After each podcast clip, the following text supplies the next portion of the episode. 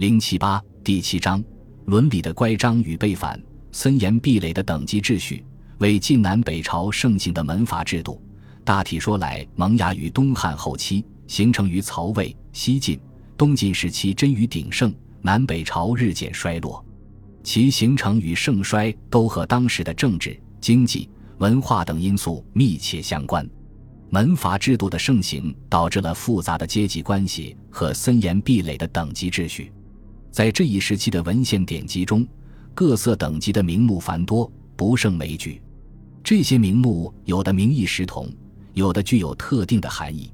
以大类而言，等级的划分虽仍沿袭秦汉以来的良贱之说，但细加推敲，其森严和精密则远非秦汉社会所能比。在地主阶级中，不但有氏族地主和庶族地主两大类，而且氏族地主中又有门阀氏族和低级氏族，即所谓高门、次门和寒士之分。同为高门士族，仍有高下的差别。即使一门中也地其房望，就是一房之中，差别也很大。门阀士族世代居于高官显位，享受种种特权，他们互相标榜，成为社会上地位最高的统治阶层。庶族地主是地主阶级的下层，他们虽然可以通过立誓、战功等途径取得官位。少数人甚至能爬上统治阶级的上层行列，但却无法进入士流。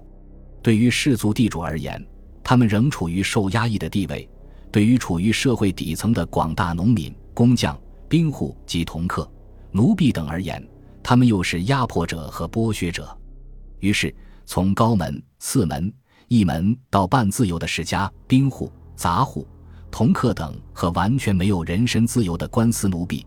构成了这一时期森严壁垒的层层等级秩序。